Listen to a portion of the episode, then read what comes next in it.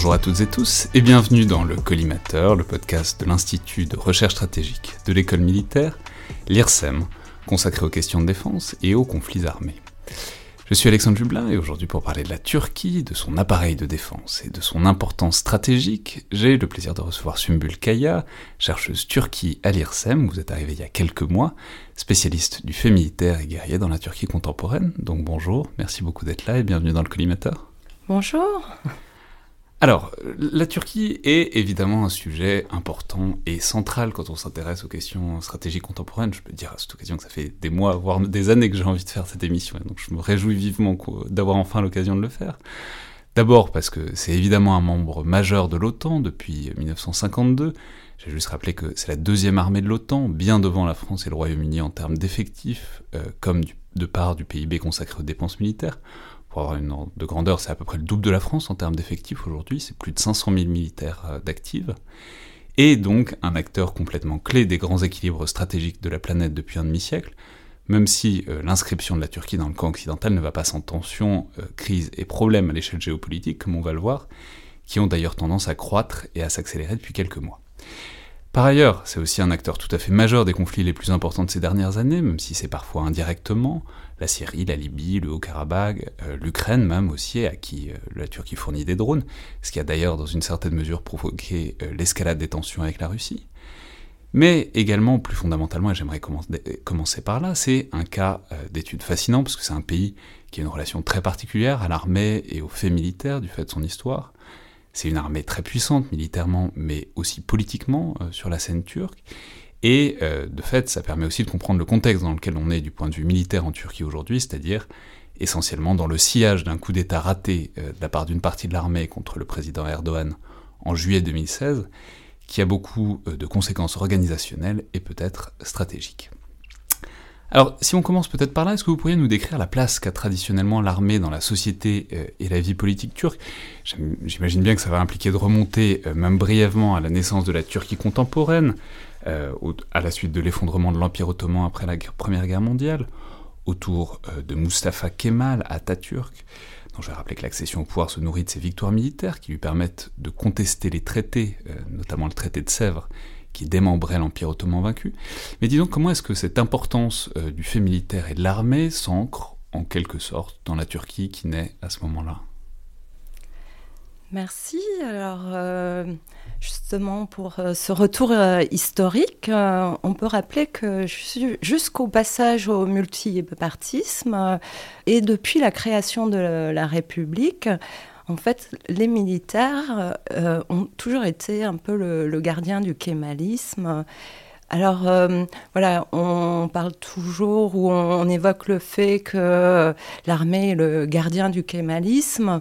Alors il faudrait peut-être pas homogénéiser le, kémalisme puisqu'il y a des kémalismes, mais on peut dire que en fait, à partir des années 80, et euh, à partir du coup d'État de 1980, les militaires euh, qui ont fait un putsch euh, ont été les garants, se sont positionnés comme les garants du kémalisme et de la laïcité. Mais alors le kémalisme, c'est donc, donc une sorte de laïcité, de distance en tout cas par rapport aux faits religieux dans la sphère de l'État.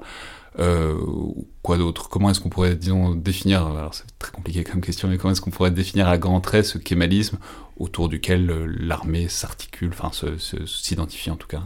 Alors, euh, justement, par exemple, dans les années 80, on a un kémalisme qui est plutôt un kémalisme conservateur, nationaliste et très républicain. Et euh, à partir des années 90, on a un kémalisme plus guerrier, justement, avec aussi euh, voilà une, volonté de lutter contre euh, euh, l'islamisme politique. C'est aussi un moment où, à partir de 1984, il y a aussi le début de la guerre avec le PKK. Et donc, dans les années 90, c'est l'apogée aussi de, la lutte antiterroriste telle qu'elle est considérée par la Turquie. Et donc, euh, cette période, euh, dans cette période, on a un kémalisme au, sein de l'armée qui est quand même euh, très enseigné, hein, donc au niveau de la laïcité, mais aussi d'un certain nationalisme républicain. Alors juste, euh, on va juste pour revenir un petit peu en arrière, parce que vous avez mentionné rapidement le coup d'État de 1980, on peut souligner que ça, n'est pas le premier euh, coup d'État que fait l'armée dans la deuxième moitié du XXe siècle, puisque l'armée fait un coup d'État en 1960, en 1971, en 1980 aussi. Donc qu'est-ce que ça dessine en quelque sorte ces coups d'État? Parce qu'en même temps, s'ils font des coups d'État euh, à répétition, c'est aussi qu'ils rendent le pouvoir à un moment nécessairement. Mais donc comment est-ce qu'on peut, je sais pas, décrire cette place qu'a l'armée même dans la scène politique et dans la société donc euh, turque, euh, disons depuis les années 60, notamment du fait de ses prises de pouvoir successives. Oui, alors euh, l'armée turque joue un rôle politique important. Hein, elle se place même au-dessus du politique, un rôle métapolitique. Et euh, elle intervient à des moments quand euh, il y a des crises politiques ou euh, pour rétablir l'ordre, voilà, dans un sens ou dans un autre. Et donc il y a eu plusieurs coups d'État, mais aussi des coups d'État plus postmodernes, comme en 97, avec des déclarations de l'armée qui s'imposent en fait sur les gouvernements en place. Si vous voulez, ce, rôle politique de l'armée dans les années après les années 80 il fait de l'armée une, institution qui euh, peut émettre euh, des recommandations dont les gouvernements en place doivent, euh, doivent suivre. Et à défaut de, suivre ces recommandations, l'armée peut dissoudre le gouvernement, fermer les partis politiques.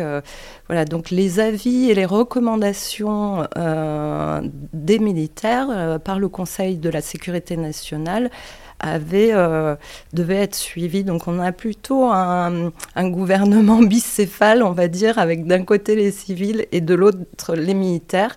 Mais euh, voilà, on, peut dire que les militaires dominaient sur tous les autres secteurs euh, d'activité et imposaient un peu leur, leur vision ou leur stratégie même au euh, Premier ministre euh, en place. Mais alors, quel est l'ennemi euh, de, l'armée ou du kémalisme militaire, disons? C'est-à-dire, face à quoi est-ce qu'il s'impose? Quelles sont les situations face auxquelles l'armée veut reprendre le pouvoir? Qu'est-ce que c'est? Est-ce que c'est l'islamisme politique qui est leur grand antagoniste? Est-ce que c'est plus large? Est-ce que c'est aussi une volonté de garder une main mise sur la société. Enfin, quel est le, voilà, c'est quoi les déclencheurs pour à chaque fois que l'armée turque ressorte du bois et reprenne en main, la politique turque? Alors, euh, euh, vraiment, c'est variable. Hein. Euh, dans les années 60, c'était plus la question du communisme qui posait question. après, c'était plutôt les affrontements entre la droite et, la gauche en Turquie. Mais à partir des années 80, enfin, les, les, cibles, on peut dire les ennemis, tels que désignés dans les cours de, de, de formation que j'ai pu voir, c'est vraiment l'islamisme politique qu'ils appellent le réactionnisme, euh, et euh, les mouvements kurdes. Alors, euh, par ailleurs, en fait, ce qui est aussi euh, important et intéressant à souligner, c'est que ces cibles sont aussi euh, vues comme étant soutenues par des forces extérieures. Et donc, en fait, ça va plus loin puisque ben, des ONG ou voilà, les témoins de Jéhovah, par exemple, peuvent apparaître comme une menace pour la sécurité turque dans, les, dans les cours de formation que j'ai pu analyser. Et comment est-ce que c'est perçu par euh, la société plus généralement? Ce que je veux dire, c'est que, bon, on, en y reviendra, je pense, mais l'armée turque est largement une armée de, conscription, donc ce qui fait qu'une immense partie de la société passe à un moment ou à un autre par l'armée turque. Donc est-ce que c'est vraiment, euh, comme c'est parfois présenté, c'est-à-dire la matrice de la société turque, etc., parce que tout le monde est très attaché par l'armée, ou est-ce que c'est plus clivant que ça quand même, et qu'il y a, disons, des attitudes variables par rapport à la place qu'a l'armée, disons, dans, dans la vie, dans la société turque oui, alors il y, a, le côté un peu mythe où euh, il y a une relation particulière entre euh, l'armée euh, et la société en Turquie, avec voilà toute une mythologie autour de, de, de, cela. Mais il y a aussi une réalité plus sociologique puisque la, la, population turque est très très hétéroclite et en fonction, alors de nos jours, en fonction des appartenances, etc., le rapport à l'institution peut varier. si on est ici d'une minorité kurde, on n'aura vraiment pas le même rapport à l'armée ou alors, euh, ou alors, euh, enfin, on, a aussi toute une partie de, la population, ou en tout cas, on a des objecteurs de conscience, par exemple, donc qui sont euh, assez opposés. Et puis, il y a quand même des décalages entre le discours, où euh, parfois on peut avoir un discours dans les milieux très populaires, euh, notamment, où euh, voilà, c'est un honneur d'aller faire servir sous les drapeaux, etc. Mais en, parallèle, Enfin, c'est quand même quelque chose de coûteux pour les jeunes gens de, de, ne pas travailler durant cette période, d'être mobilisés. Et jusqu'à dans les années 2010 environ, les appelés pouvaient aussi combattre. Donc il y a aussi d'éventuels enfin, coûts physiques et puis pour la famille de perdre son enfant. Donc c'est pas quelque chose aussi de si naturel et et euh, un autre point peut-être euh, intéressant sur ce sujet, c'est que ces différents coups d'État qu'on a évoqués ensemble euh, aussi laissent, ont laissé des traces dans la mémoire. Et ces traces, en fait, voilà, c'est vraiment ben, le coup d'État de 1980, ça s'est passé pendant la nuit. Et les gens ne sont pas sortis. Et le lendemain, voilà, on, on avait la junte militaire qui avait pris le le, pouvoir. Et euh, une des différences euh, avec euh, la dernière tentative de coup d'État de juillet 2016, justement, c'est que là, ben, suite à l'appel d'Erdogan, que les gens sortent dans la rue pour s'opposer au coup d'État, fait, euh, il y a eu une mobilisation un peu euh, de certains sympathisants aussi et de, pour s'opposer à la tentative du coup d'État. Donc il y a aussi une crainte, euh, une intériorisation de ces coups d'État, donc un rapport un peu craintif aussi à l'armée. Alors, le, versant plus large, et disons le contexte géopolitique à l'intérieur duquel il faut comprendre tout ça, c'est, euh, je l'ai déjà dit, mais c'est l'inscription générale de la Turquie dans le camp occidental à partir euh, de son entrée dans l'OTAN en 1952 même, même si ça faisait déjà plusieurs années que des accords avec les États-Unis avaient été signés. Mais bon, euh, voilà, je vous poser la question très simplement, pourquoi? Vais juste relever que bon, le territoire turc ne donne pas exactement sur l'Atlantique Nord, même si bon, on sait que l'OTAN c'est évidemment bien plus que ça. Mais donc, qu'est-ce qui intéresse la Turquie dans l'après-Seconde Guerre mondiale? À faire partie euh, de cet ensemble géopolitique qu'est l'OTAN et, le camp occidental c'est vrai que la, Turquie, du fait de son histoire et notamment, je pense, de cet héritage kémaliste, s'est toujours euh, tournée euh, vers l'Occident. Donc, euh, l'héritage kémaliste, disons que c'est bon, Mustafa Kemal, enfin Atatürk avait fait une grande entreprise d'occidentalisation de toute la société turque, et donc bon, voilà, il y avait peut-être une sorte d'affinité culturelle euh, en rémanence, quoi. Voilà, il y a une sorte euh, d'affinité culturelle, mais aussi je, je pense que il y a aussi un intérêt militaire hein, de, de, pouvoir euh, enfin, travailler avec, euh, au, sein de l'OTAN, avec le camp occidental, euh, avec les équipements aussi militaires. Et, la Turquie s'est très vite positionnée puisque dès 1961, elle a accepté qu'il y ait des bases euh, notamment la base à Incirlik, mais euh, voilà, il y, a différentes bases euh, de l'OTAN qui se sont positionnées sur le, le, territoire turc. on a également voilà, la Turquie a toujours participé aussi à, des opérations militaires au sein de, l'OTAN, récemment, enfin plus récemment en Afghanistan, mais voilà, donc il y, a, vraiment une, volonté de. Il y avait cette volonté qui. Euh, qui est euh, de plus en plus euh, remise en cause de nos jours, mais de s'aligner sur l'Alliance atlantique. Oui, et puis on mesure que ça devait aussi être une, sorte de garantie face au bloc soviétique, du bloc communiste, qui était pas très loin quand même. Enfin, je veux dire, c'est aussi peut-être la menace la plus directe aux frontières de la Turquie, ça venait de l'URSS et des républiques qui gravitaient autour. Oui, effectivement. Euh, justement, euh, en fait, euh, une des craintes de la Turquie, c'était vraiment cette menace soviétique et, ce positionnement au sein de l'OTAN a été une, évidence pour la Turquie dans cette conjoncture-là. Et inversement, est-ce qu'on sait exactement ce qui intéressait enfin, les États-Unis évidemment et puis leurs alliés dans le fait d'avoir euh, cet allié qui n'était pas euh, exactement dans dans l'orbite euh, originelle de l'OTAN. pourquoi est-ce qu'ils sont allés le chercher? Pourquoi on va voir qu'ils l'ont chéri beaucoup pendant toute la durée de la guerre froide Quelle était disons la logique stratégique derrière? Ben, c'est justement, j'évoquais ces, bases, etc. C'est aussi d'avoir un pays, un territoire qui est vraiment proche aussi euh, euh, de, la Russie. C'est euh, cette ouverture vers l'ouest et ce positionnement un peu stratégique de, de la Turquie au Moyen-Orient. Mmh.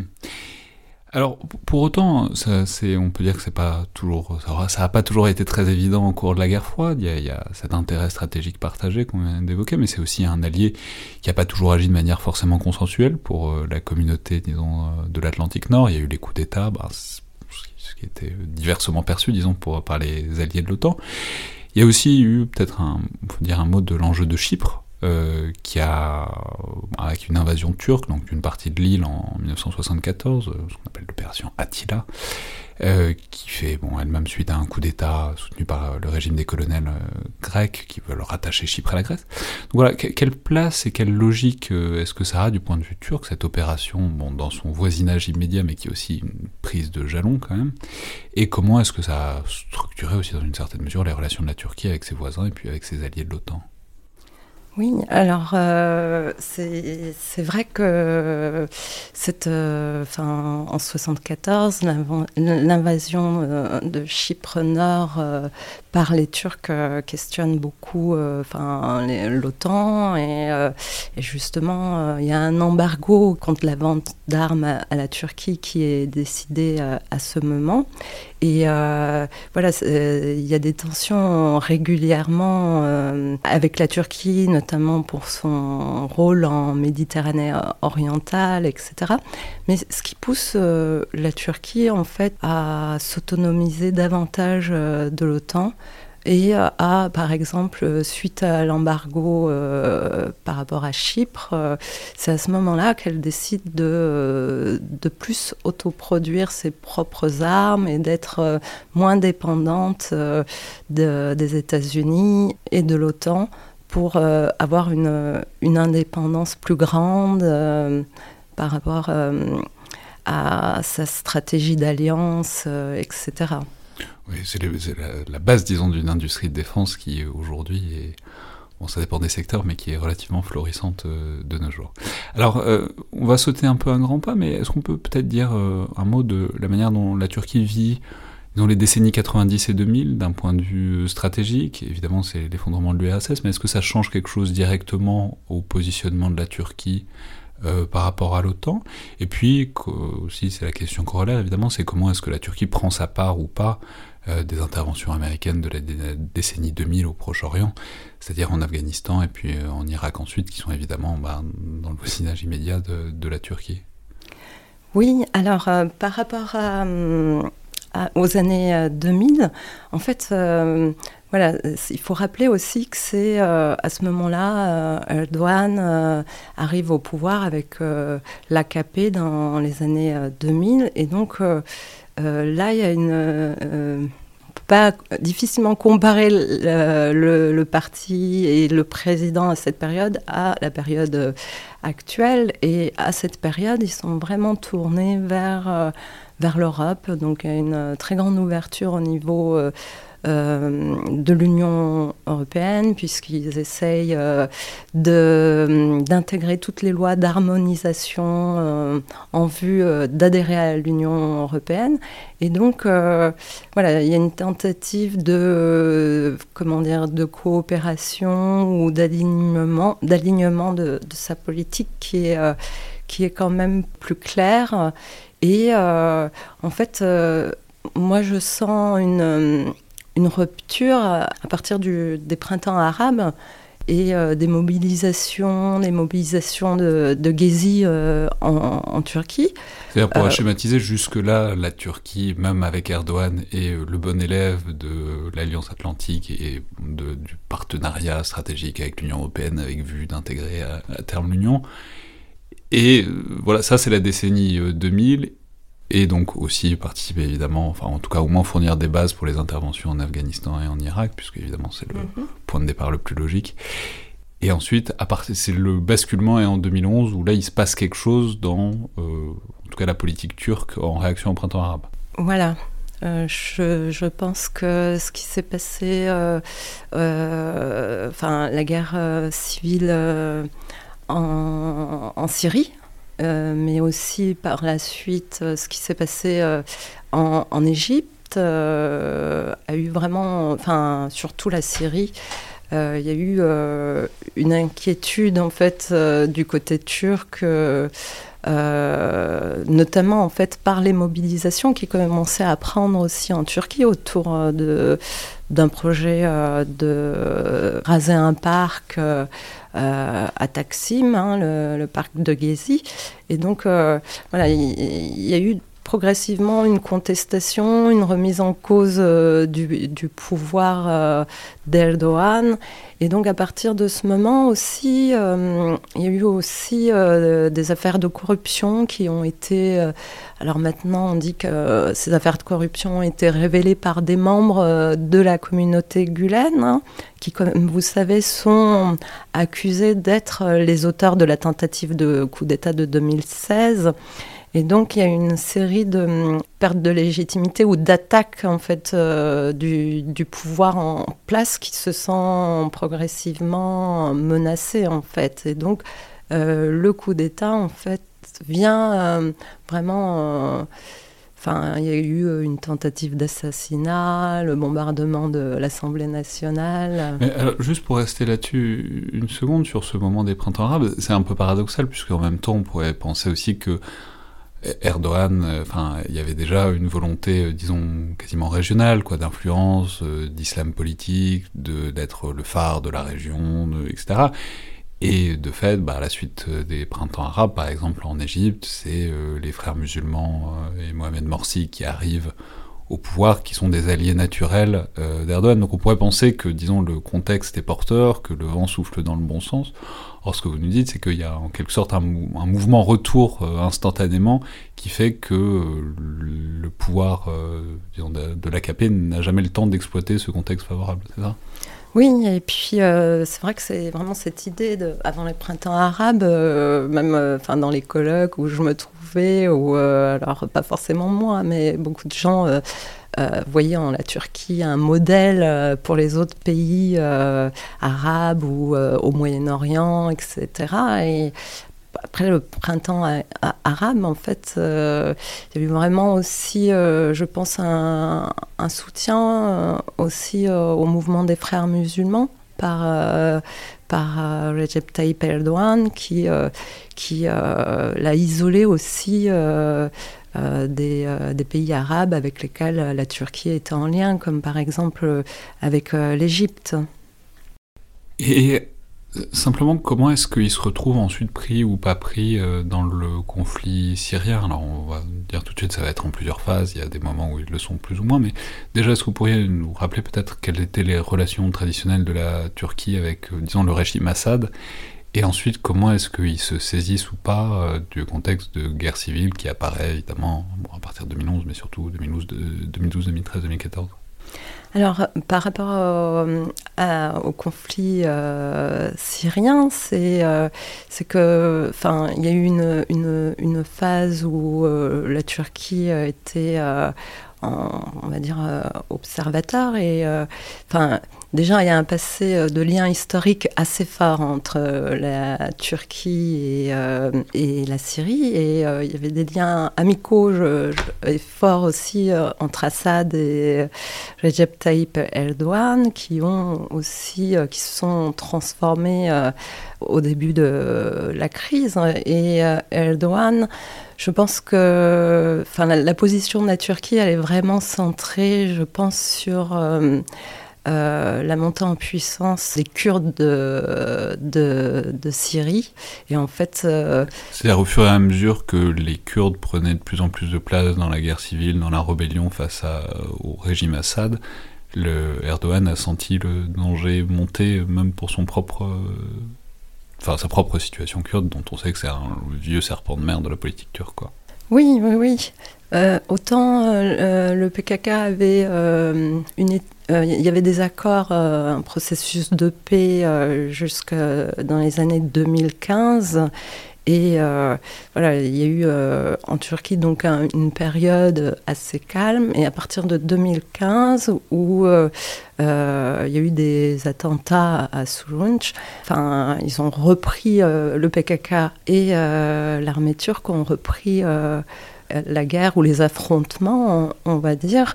Et c'est vraiment en fait l'intervention, la première intervention militaire euh, turque, elle est euh, après la tentative de coup d'État en 2016, donc euh, pratiquement un mois après la tentative de coup d'État.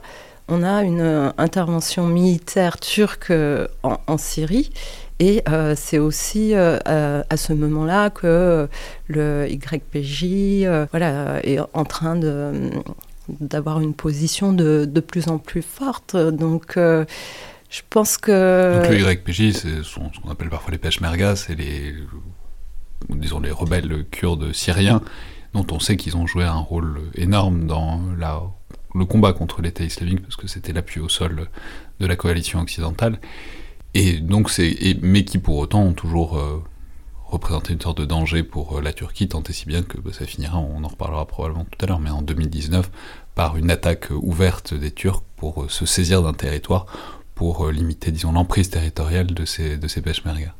Oui, et euh, juste peut-être pour le préciser, mais enfin la Turquie considère vraiment que le YPJ, ces peshmergas, sont liés en fait au PKK en fait. Donc pour eux, fait, la position la position turque, c'est que voilà le, fait que le YPJ PJ pourrait constituer un, État euh, dans le nord euh, de la Syrie, euh, à ses frontières. voilà, c'est aussi considéré comme une question de, sécurité nationale et de protection territoriale, avec vraiment souvent l'idée qu'il y a des tunnels qui avaient été construits, euh, que les armes de Syrie passent en Turquie. Donc euh, il y a vraiment euh, cette idée que l'endiguement du terrorisme contre le PKK passe aussi par ces opérations qui se font plus sur son territoire, mais sur euh, le territoire euh, voisin en, Syrie. Ça, rappelons, enfin, ça a l'air relativement intuitif au sens où bah, ce sont des partis kurdes. Rappelons que ça n'est pas forcément immédiat, ni transparent, ni inévitable. Hein. Les partis kurdes ont toujours été très divers entre Kurdes, Irakiens, Syriens et Turcs ils sont beaucoup fait, enfin ils ne sont pas fait la guerre, mais enfin il y a aussi des rivalités. L'unité du mouvement kurde n'est pas non plus une évidence, même si c'est la position turque, on le comprend bien. Oui.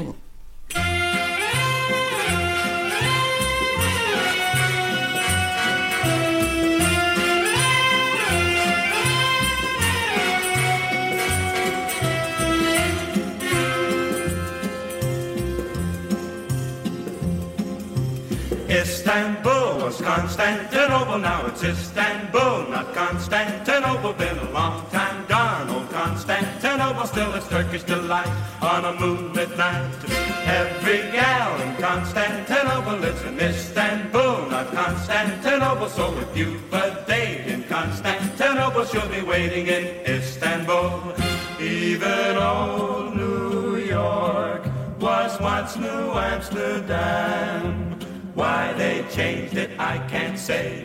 People just liked it better that way.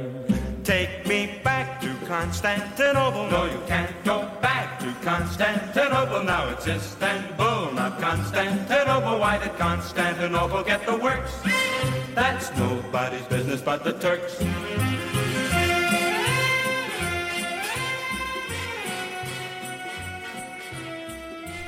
Alors, si, si maintenant, euh, disons peut-être un mot autour de, de l'événement autour duquel on, tourne depuis tout à l'heure, qui est évidemment, on le comprend à vous entendre, l'un des grands points de rupture de, des grandes lignes directrices de la séquence actuelle, c'est évidemment donc la tentative de coup d'État à partir du 15 juillet euh, 2016. Pour rappeler rapidement les choses, je vais dire que c'est dirigé donc nominalement par des militaires, notamment un général de l'armée de l'air, mais euh, l'interprétation générale, c'est donc que tout ça est dirigé par Fethullah Gulen, euh, qui est l'un des un religieux, un chef spirituel, en tout cas musulman, qui vit aux États-Unis, ancien allié euh, d'Erdogan dans les années 2000, au moment de la, de la conquête du pouvoir par Erdogan. Mais les gulenistes, c'est plus que ça, c'est aussi un réseau de pouvoir qui notamment été extrêmement influent dans l'armée, dans certains corps d'armée en particulier. Donc évidemment, ce coup d'État, plus ou moins militaire, euh, avec des militaires ratés, euh, a de très grosses conséquences sur l'exercice du pouvoir d'Erdogan. Mais disons, comment est-ce que ça influe même sur l'architecture, disons, de l'appareil la, de, de défense turc, qui va forcément, on comprend, être remanié depuis, depuis cet événement? Oui, alors euh, la tentative de coup d'État a duré qu'une seule nuit, donc la crise euh, a été longue, on va dire, mais euh, les conséquences sont euh, très longues. Hein. Jusqu'à ce jour, il y a des transformations, des purges. Alors, euh, au sein de, l'armée, mais aussi dans toutes les institutions turques qui sont repensées, purgées, etc. Donc euh, dans tous les secteurs euh, de l'État. Et concernant l'armée, en fait, euh, très vite euh, après le, coup d'État, on a, euh, par des décrets de loi hein, qui ne sont pas discutés à l'Assemblée nationale, une, redéfinition, une, réécriture, on va dire, de l'anatomie organisationnelle de, des forces armées turques. Alors, euh, jusqu'aux élections en fait présidentielles, avec le, le, passage en fait en 2017 euh, au régime présidentiel euh, en Turquie. Alors, voilà. juste pour ceux que ça intéresserait plus en détail, je peux dire que vous avez fait une étude, notamment pour le think tank Noria, qui détaille tout ça très bien. C'est des questions institutionnelles qui sont, enfin, on n'a peut-être pas le temps d'entrer totalement dans le détail, mais c'est vraiment fascinant. C'est par exemple Bon, il y a plein de prérogatives qui passent, du chef d'état-major des armées au ministre de la Défense, qui revient à une sorte de politisation forcément du processus militaire et du coup à affaiblir, disons, l'autonomie du militaire par rapport aux politiques. Non, vous nous avez expliqué que c'était assez identitaire, en tout cas en Turquie, euh, depuis, euh, depuis la naissance de la République, quoi. Euh, mais simplement, euh, comment est-ce que ça... Hum, on peut peut-être dire que toutes les armées sont pas touchées euh, pareil. Notamment, celle qui est le plus euh, impactée, c'est sans aucun doute l'armée de l'air, où c'est des purges absolument massives et pas encore évident que le, les personnels, euh, enfin les ressources humaines en soient totalement remises à l'heure actuelle. Donc voilà, comment est-ce que comment est-ce que ça impacte, disons plus directement, les capacités opérationnelles ou pas de la Turquie? Est-ce que ça se ressent? Enfin voilà, une armée qu'on purge massivement, généralement, il faut un peu de temps pour redevenir totalement opérationnelle. Est-ce, que ça s'est vu, quoi? Alors, euh, il y a eu, euh, voilà, c'est une question extrêmement importante parce que euh, l'armée, enfin, ces purges actuellement, elles sont environ de 24 000 personnes. Alors, toutes ces personnes, bien entendu, elles n'ont pas participé au coup d'État. Les personnes ayant participé au coup d'État et étant purgées sont euh, vraiment une minorité. Euh, je crois que c'est 8000 hommes. Euh, et donc, en fait, la purge va au-delà, en fait, des, euh, des présumés putschistes, on, va dire. Donc, c'est plutôt les membres de la confrérie Gulen qui se seraient infiltrés dans les institutions qui sont visées par ces purges. Mais, en fait, euh, euh, les pilotes sont extrêmement purgés, 50% environ des solutions, enfin, il y a des euh, techniques, en tout cas, euh, des mesures qui sont prises assez rapidement pour euh, pallier en fait ce déficit de, de, personnel.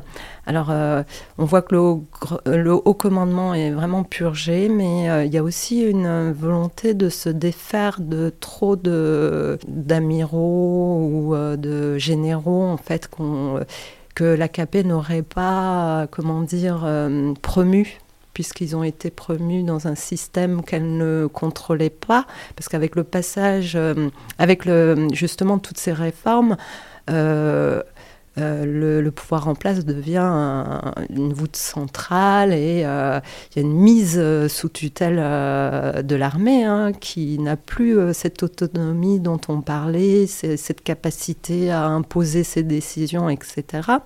Et donc cette mise sous tutelle de l'armée, ça permet un contrôle civil très fort sur l'appareil militaire. Et euh, ce contrôle passe aussi par le contrôle du personnel. Et donc, euh, voilà, c'est au gradé qui n'aurait pas évolué pendant euh, la période où euh, Erdogan et son ministre euh, de la Défense nationale étaient là, ils sont plus ou moins euh, mis en retraite anticipée. Donc tout ça pour dire qu'il hum, y a des solutions de recrutement qui passent pour les, les pilotes dont on évoquait le cas par le recrutement de pilotes dans le privé, pardon euh, l'armée va, former. Il y a aussi des mesures de prolonger la, période du service militaire qui est passée de 12 à 18 mois. Et puis, euh, pour le reste du personnel, en fait, euh, ils ont recours à, des personnels contractuels, etc. Donc, en fait, ça s'est pas vu. En fait, cette perte de capacité, elle est plutôt peut-être une perte euh, au niveau de l'encadrement, puisqu'on a moins de hauts gradés. Mais euh, justement, je crois que ça fait partie d'un des choix de, ce pouvoir de ne pas avoir une armée de, généraux. Et euh, voilà, donc vraiment une idée, avec l'idée de renouveler aussi le personnel. on épaissit un peu la base de la pyramide et on réduit un peu la pointe en quelque sorte. Voilà. Alors, si, euh, tout ça, ça va de pair avec des évolutions euh, stratégiques, géopolitiques euh, majeures de la Turquie, comment dire, il y, a manifestement depuis quelques années un vrai enjeu de recentrement de la Turquie par rapport à l'OTAN et par rapport à la Russie aussi. L'épisode le plus célèbre et le plus éclatant de tout ça, c'est peut-être l'affaire des F-35, que je vais rappeler rapidement. Je, je, vais juste dire que la Turquie était vraiment un des piliers du programme depuis 2002 pour des achats évidemment, mais aussi parce qu'ils devaient fabriquer des pièces de l'avion.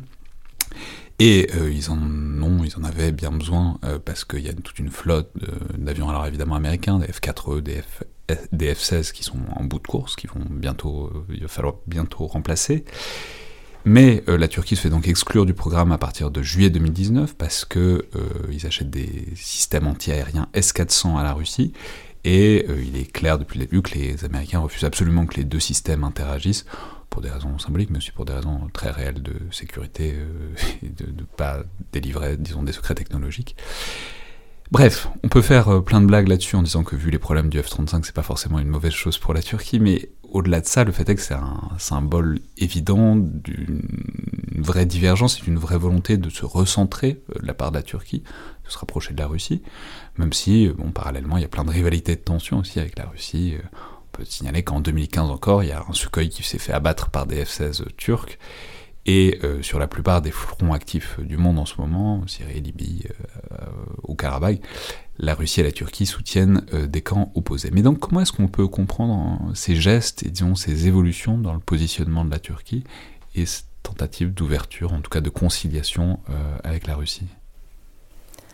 Moi, j'y vois là une euh, transformation un peu de sa politique étrangère aussi, qui est, euh, enfin, qui est de plus en plus, euh, qui se fait avec des alliances qui sont à la carte, un petit peu éphémères et en, fonction de, la situation et des intérêts euh, stratégiques ou au niveau de la sécurité nationale turque. D'un côté, euh, c'est vrai que l'achat des S-400 euh, fait, crée vraiment un dilemme au, sein de l'OTAN et de l'autre côté, en fait, entre Erdogan et Poutine, on, le voit actuellement autour de la crise en, en, Ukraine, mais la Turquie se rapproche de la Russie, mais euh, Enfin, pour moi, il ne s'agit pas d'un mariage non plus, puisque c'est vraiment des, euh, des rapports un peu opportunistes et éphémères. Donc, On peut souligner qu'il y a un, vrai besoin par ailleurs économique, que la Turquie n'a pas du tout de ressources naturelles et qu'elle importe massivement, je crois que c'est 60% du pétrole et 40% de son gaz de Russie. Donc bon, on comprend qu'il y a une volonté de pas fâcher trop, mais on a l'impression que ça va au-delà de ça et que c'est, voilà, on, pas on sort euh, de l'OTAN, parce qu'ils sont, sont pas prêts de sortir de l'OTAN, mais c'est, euh, on sort de la logique, en tout cas, otanienne euh, première, quoi. Oui, je crois que vraiment c'est un peu, on, le retrouve aussi dans d'autres pays, mais les petites puissances et moyennes puissances euh, en fait de plus en plus euh, de d'être autonomes et euh, voilà, je crois que la Turquie sous ce pouvoir avec Recep Tayyip Erdogan, voilà, il y a une transformation de de sa politique étrangère et on peut y voir aussi euh, un isolement important puisque voilà avec les États-Unis euh, il y a des tensions, il y a des tensions aussi euh, avec certains pays arabes. il y a eu des tensions avec les Émirats arabes unis, etc. Donc beaucoup de divergences, de, conflits aussi. Et, et c'est pareil avec la Russie, ce rapprochement, en fait, l'achat des 400. Voilà, c'est aussi. Euh, euh, je crois que la, Turquie avait essayé euh, d'acheter ce système de, défense anti-aérien auprès des États-Unis, que ça n'a pas marché. Donc voilà, il y, a vraiment ce rapport un peu, bah, les Russes nous le vendent, donc on le prend. Mais, de faire jouer la concurrence. Mais c'est, ce qui est intéressant, c'est que précisément, c'est le contraire d'une logique d'alliance. Normalement, quand on est dans une alliance, notamment une alliance de défense et militaire, précisément, c'est ne pas faire ça. Euh, c'est à ça que ça sert. Donc la question, c'est comment est-ce que la place de l'OTAN, enfin au sein de l'OTAN, est vue même dans le débat, dans la réflexion stratégique, c'est-à-dire est-ce que bon bah c'est assumé que on s'éloigne un peu de l'OTAN et que peut-être ils en sortiront un jour, euh, qui sait, etc. Ou est-ce que c'est euh, un impensé, c'est on diversifie un peu à l'intérieur de cette posture stratégique fondamentale qui est de toujours être un des grands piliers de l'OTAN? Non, je, je, pense que vraiment, il y, a, du côté turc, en tout cas, euh, d'après euh, euh, mes observations et mes analyses, il n'y a, vraiment pas une volonté de sortir euh, de l'OTAN. La, Turquie envoie régulièrement des signaux euh, voilà, pour la sécurisation de l'aéroport en Afghanistan. Ils se sont proposés, en fait, en tant que membres de l'OTAN, de participer à cette sécurisation de l'aéroport à Kaboul. Et puis là, par rapport à l'Ukraine aussi, la Turquie essaye, par exemple, de jouer un rôle euh, de médiateur. Euh, et, justement, par exemple, sur ce dossier, il y a vraiment des, tensions. Elle est plutôt du côté des, euh, de, l'OTAN et des États-Unis. Donc, c'est très variable et changeant, je, dirais. Mais je pense que c'est un, pays qui essaye de s'imposer par la force et en, décidant sur certains dossiers de ne pas suivre les lignes euh, de l'Alliance Atlantique. Donc euh, voilà, c'est justement tout le, problème. Elle reste, elle finance aussi l'OTAN, elle participe euh, enfin, régulièrement. je pense pas que voilà, ce soit quelque chose d'envisageable en fait des deux côtés. C'est pas une bascule, c'est des inflexions, quoi, des, petits gestes en essayant de rester sous le seuil de la colère américaine et disons des membres de l'Alliance en quelque sorte. Oui, j'ai cette impression-là. Alors du coup, ça pose euh, la question plus large de quelles ambitions ça dessine pour euh, cette Turquie. On va pas rentrer dans le débat euh, stratégique turc, on peut dire qu'il y, a plein de concepts. il y a eu on parlait d'un néo-ottomanisme dans les années 2000 jusqu'à 2015 environ, autour de la personne de, du ministre des Affaires étrangères puis du Premier ministre Davutoglu. Euh, mais qui ensuite est tombé en disgrâce. On parle aujourd'hui d'un recentrement euh, qu'on appelle parfois donc l'ismalo-kémalisme euh, aujourd'hui. C'est-à-dire, et en même temps, il y a aussi d'autres concepts qui émergent. On peut citer, entre autres, celui de Mavi Vatan, je crois, la, la patrie bleue, c'est-à-dire qui dessine des ambitions maritimes pour la Turquie. Donc, voilà. Disons, à quelle échelle est-ce que la Turquie se pense et quelles sont ses ambitions et ses objectifs euh, disons, à moyen terme euh, dans son environnement quoi? Alors, euh, je pense que il y a vraiment cette volonté, justement, à partir de, la diversification des, opérations, puisque, enfin, on parlait de la place de la Turquie dans l'OTAN, mais la Turquie a toujours, enfin, euh, elle, avait, elle, avait, fait très peu d'opérations militaires en dehors de son territoire, sauf euh, par rapport à l'invasion de Chypre. Mais euh, voilà, tout s'était fait dans le cadre de l'OTAN et on voit à partir justement de 2016 que différentes opérations sont menées alors, euh, on a la présence turque, enfin, des premières opérations en Syrie. Euh, là, il y a toujours. Euh, les Turcs sont, sont, présents à Idlib. ils ont aussi participé d'une manière un petit peu indirecte à, la guerre en Libye, dans le, au Karabakh aussi.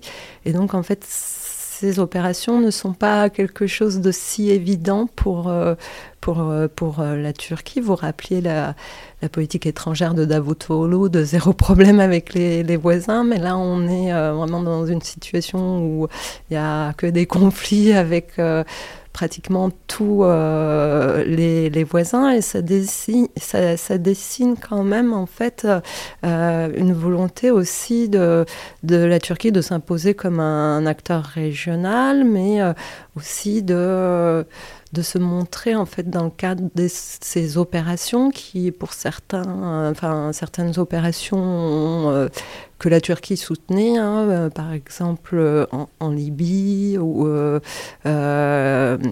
El Farage a pu, par le, les par le soutien militaire turc et notamment par les drones turcs avoir un avantage sur, sur, sur la guerre. Et donc, voilà. Ça, ça, rappelons que c'est le gouvernement d'union nationale qui est opposé aux troupes du maréchal Haftar.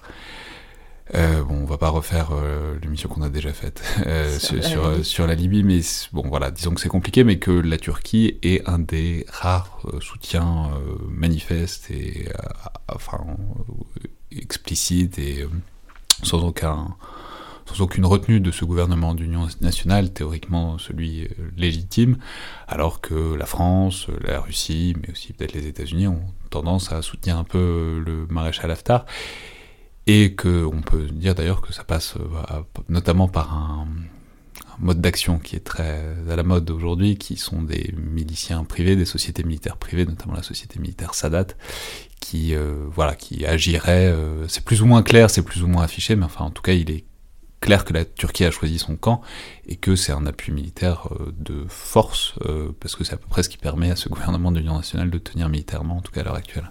Oui, exactement. Et euh, par rapport à, ces opérations militaires, en fait, on, voit bien que voilà, c'est souvent avec des pays dont elle a des liens historiques. Hein. En Libye, les, liens sont plutôt anciens, forts. Euh, l'Azerbaïdjan et le conflit du Haut-Karabakh, c'est euh, un petit peu similaire. Euh, ce, soutien, en fait, c'est voilà, il y a à la fois des raisons un peu culturelles et historiques, mais aussi parfois idéologiques. Hein. Pour la Libye, il y a aussi ce lien avec les frères musulmans. Et donc, euh, en fait, euh, tout ça pour dire qu'il est extrêmement difficile pour l'heure de qualifier un peu la, stratégie, on va dire, euh, ou même euh, une définition d'une politique étrangère turque euh, actuelle, si ce n'est que voilà, il y a quelques concepts qui émergent comme la, patrie bleue, avec cette idée que la Turquie peut intervenir aussi au-delà de son territoire dans des zones lointaines et pour des intérêts maritimes ou autres. Alors ça, on peut dire que c'est très intéressant. Bon, c'est évidemment central pour la France, parce qu'on peut rappeler qu'il y a eu un incident important en juin 2020. C'est une histoire de cargo qui allait vers la Libye, qu'une frégate française euh, voulut arraisonner et euh, la frégate, le Courbet, je crois, s'est fait illuminer radar par euh, un navire turc, ce qui est très très très agressif. alors, il faut dédramatiser aussi, ça se fait depuis des années, les, Russes font ça tout le temps, mais de la part d'un pays de l'OTAN vers un autre pays de l'OTAN, c'est très, c'est très rare parce que illuminer radar, c'est ce qui vient avant le tir d'un missile, en tout cas c'est ce qui permet le tir d'un missile. Mais ça, ça dessine euh, aussi. Alors, ça, répond évidemment à ce dont on parlait il y a 5 minutes, c'est une petite distance par rapport à l'OTAN et l'idée qu'on peut. il s'autorise des marges de manœuvre euh, étonnantes, disons, au sein d'une alliance euh, militaire, même si ça reste en delà d'un certain seuil. Ils n'ont pas non plus tiré sur, sur, une frégate. Mais, ça démontre aussi, enfin, ça montre aussi une volonté de s'affirmer euh, d'un point de vue naval euh, et de projeter la puissance euh, en Méditerranée orientale qui est pas banal, enfin qui est nouveau pour, pour la Turquie. Oui, oui, oui. Alors oui, sa supériorité navale, sa supériorité technologique, je pense que voilà, ces, opérations sont aussi une mise en scène justement de cette puissance en fait euh, qui a pu euh, être aussi euh, dégradée, notamment l'image de l'armée turque a été sensiblement dégradée pendant la tentative du coup d'État. Alors, euh, qu'il n'ait pas marché, etc., euh, n'est pas la question, mais euh, ça a quand même affaibli l'armée, la Turquie aussi. Et donc, en fait, ces opérations un peu sont aussi une manière de remettre l'armée sur le devant de la scène en essayant de, montrer la, la, supériorité technologique. Et là, par rapport au, au, drone Bayraktar. Ils sont en train de, voilà, de finaliser le, le drone pour euh, les navires, justement. Euh, oui, ils sont en train de finaliser effectivement une version euh, navale du, du dont on, peut-être on en parlera dans 5 minutes, mais c'est euh, bon, la grande réussite immense de l'industrie de défense turque depuis quelques années, en tout cas depuis qu'ils sont montrés à leur avantage au Karabakh. simplement, pour terminer, juste sur ce versant maritime et naval, on peut dire que faut, faut rappeler, la Turquie est vraiment une puissance révisionniste euh, du point de vue maritime, mais pour des raisons qui sont pas forcément mauvaises. Hein. Il faut regarder une carte des zones. je veux dire, il y a des îles grecques qui sont vraiment très très proches de la Turquie, et donc la Turquie considère que c'est pas tout à fait normal d'avoir euh, une zone maritime si restreinte, parce que si on regarde la Méditerranée orientale, la Turquie a vraiment très très très peu de zones maritimes, notamment par rapport à la Grèce. Donc c'est aussi une volonté, euh, c'est une des rares puissantes qui, sont très ouvertement révisionnistes sur ce, dans le domaine maritime. Et clairement, enfin, il y, a des déclarations qui sont faites en sens sur dire qu'il va falloir revoir ces zones maritimes. En tout cas, c'est ce que c'est ce que la Turquie essaye d'établir aussi probablement par ce genre d'action. Oui, oui, il y a des escalades de menaces, hein, euh, même avec la Grèce. Euh. On peut souligner que l'accord de vente de Rafale à la Grèce a suivi de très près, euh, disons, l'accrochage entre un navire turc et français. Enfin, clairement, la France soutient la Grèce un peu en réaction et en opposition à ces, ces désirs révisionnistes turcs. Oui, tout à fait. La Turquie fait des prospections euh, dans les eaux considérées comme grecques par les Grecs. Euh, de son côté, en fait, c'est un petit peu cette question de zone économique euh, exclusive. En fait, normalement, enfin, les, pays ont un droit sur au niveau de 200 miles à partir de leur côte. Là, les côtes sont tellement rapprochées que euh, le pays n'arrive pas à s'entendre sur euh, à qui appartient euh, cet endroit. Et il y a des formes de provocation aussi de la Turquie qui va vraiment euh, euh, faire des prospections euh, sismiques dans les zones qui, qui, sont considérées comme enfin, des îles grecques en tout cas. Et souvent, il y, a, aussi cette volonté de de d'en faire qu'à sa tête du côté turc et voilà. Alors dans ces situations-là, quand les pays doivent négocier entre elles et s'entendre en fait, parce que le droit international, à partir de cette délimitation des 200 miles, voilà. et le problème, c'est que ces, négociations euh, enfin, les deux pays euh, n'arrivent pas pour l'instant à, s'entendre euh, au niveau de leurs zones respectives. Oui, d'où cette sorte de politique du fait accompli par la Turquie. puis on peut dire qu'avant que la Turquie et la Grèce s'entendent vraiment sur quoi que ce soit, je pense qu'on a le temps de voir venir pour plein de raisons culturelles et historiques sur lesquelles on n'a pas du tout le temps de, de, revenir maintenant. Pour terminer, j'aurais peut-être aimé revenir une seconde sur ces déploiements, ces engagements dont vous parliez à l'instant, et, juste sur le fait que c'est, en fait, en préparant cette émission, je faisais le bilan et je me disais, c'est, étonnant cette suite de succès, en quelque sorte, euh, de la Turquie. Alors, c'est pas toujours euh, affiché ces interventions. Enfin, il y a en Syrie, euh, donc l'intervention en 2019 pour prendre une zone tampon face au Peshmerga, ça c'est clairement l'armée turque. Mais sinon, euh, à l'intérieur de tous ces conflits, ils sont partie prenante, mais ils sont partie prenante par la fourniture de matériel, notamment les drones Bayraktar dont on parlait à l'instant, qui sont vraiment... Euh, enfin, c'est apparu avec le conflit du Haut-Karabakh, où ils ont neutralisé euh, relativement les, les défenses antiaériennes fournies par les Russes aux forces euh, arméniennes.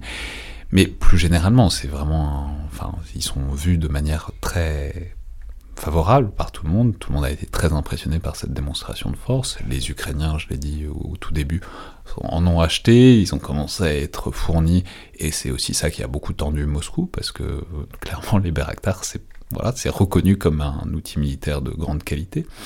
Donc est-ce qu'on peut dire en quelque sorte de ces succès et puis de quelles ambitions ça peut permettre. Enfin je veux dire, qu'est-ce qu'on fait de ce prestige et de ces succès du côté d'Ankara?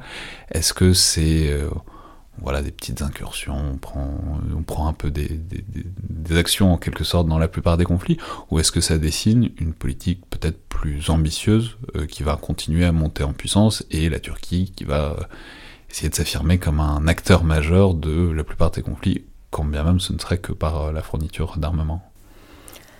Alors euh, oui, je ne pense pas que le fait qu'elle produise ces drones et qu'elle commence à, en vendre beaucoup puisse euh, lui donner une puissance euh, démesurée comme ça sur la scène internationale.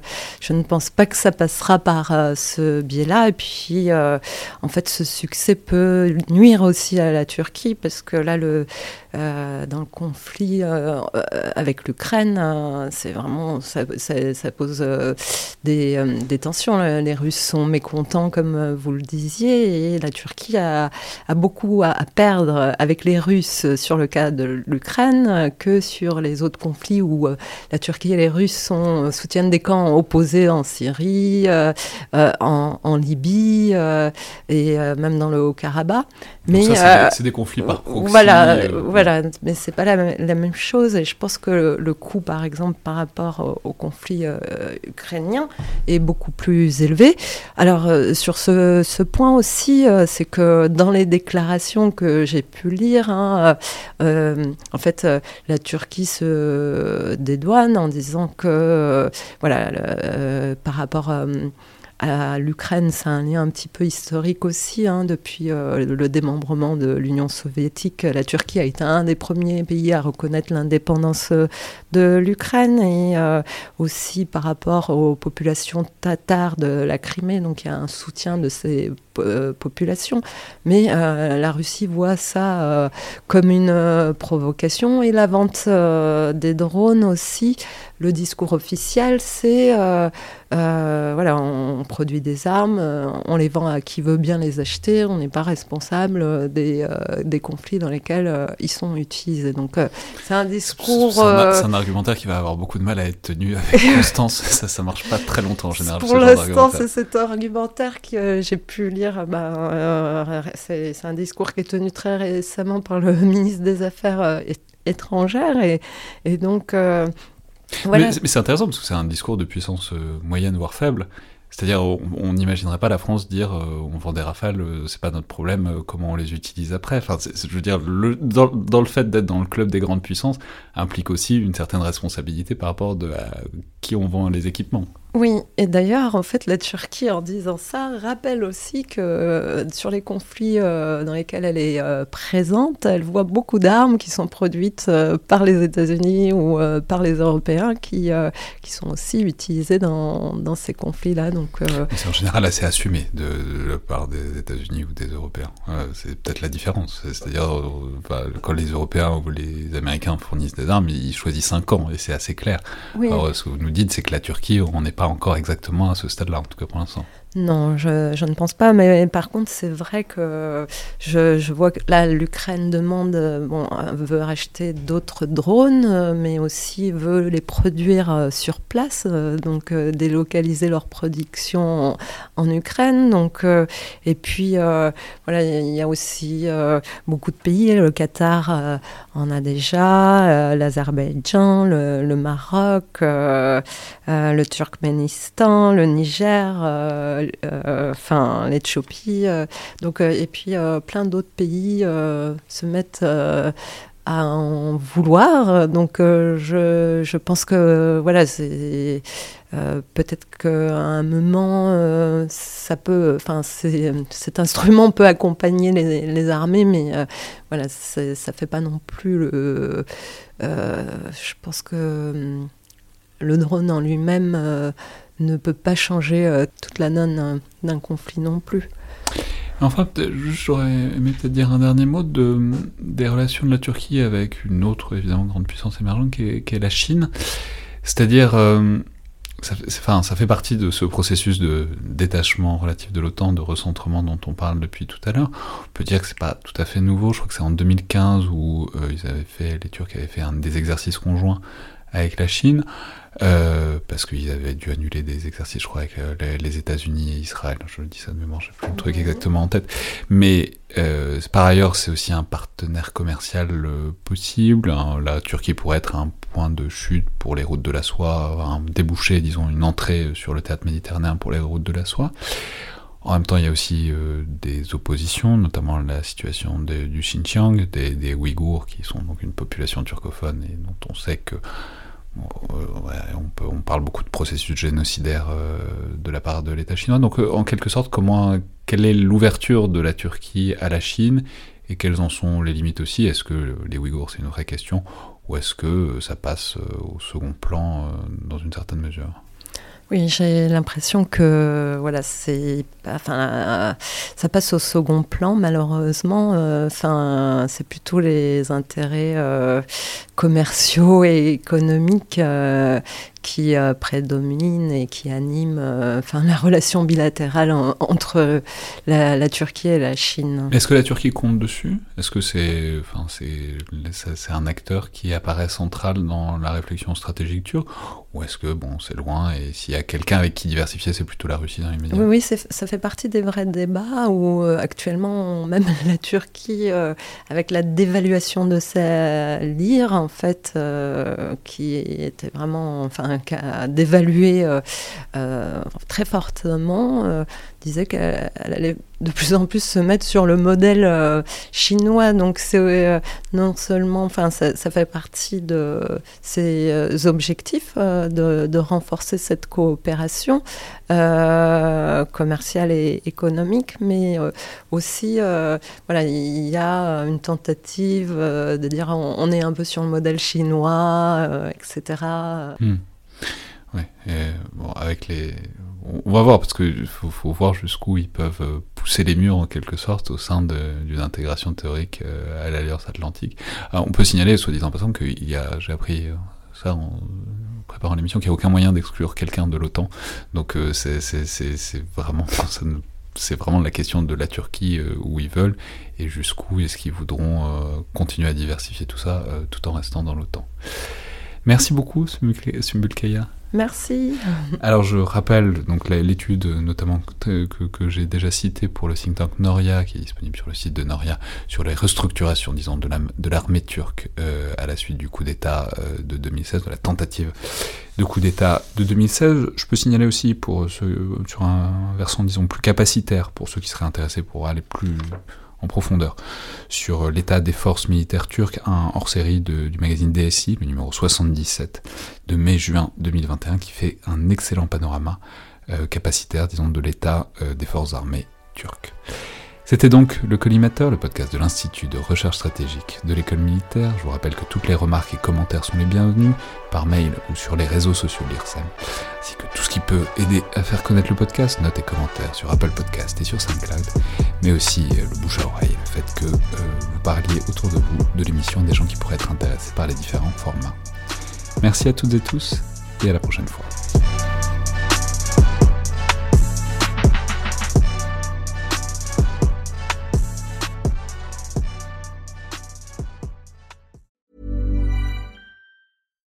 When you make decisions for your company, you look for the no-brainers. And if you have a lot of mailing to do, stamps.com is the ultimate no-brainer. It streamlines your processes to make your business more efficient, which makes you less busy. Mail checks, invoices, legal documents, and everything you need to keep your business running with stamps.com. Seamlessly connect with every major marketplace and shopping cart Schedule package pickups and see your cheapest and fastest shipping options from different carriers. With rates up to 89% off USPS and UPS rates. And with the Stamps.com mobile app, you can take care of mailing and shipping wherever you are. Make the same no brainer decision as over 1 million other businesses with Stamps.com. Sign up with Code PROGRAM for a four week trial, plus free postage and a free digital scale. No long term commitments or contracts.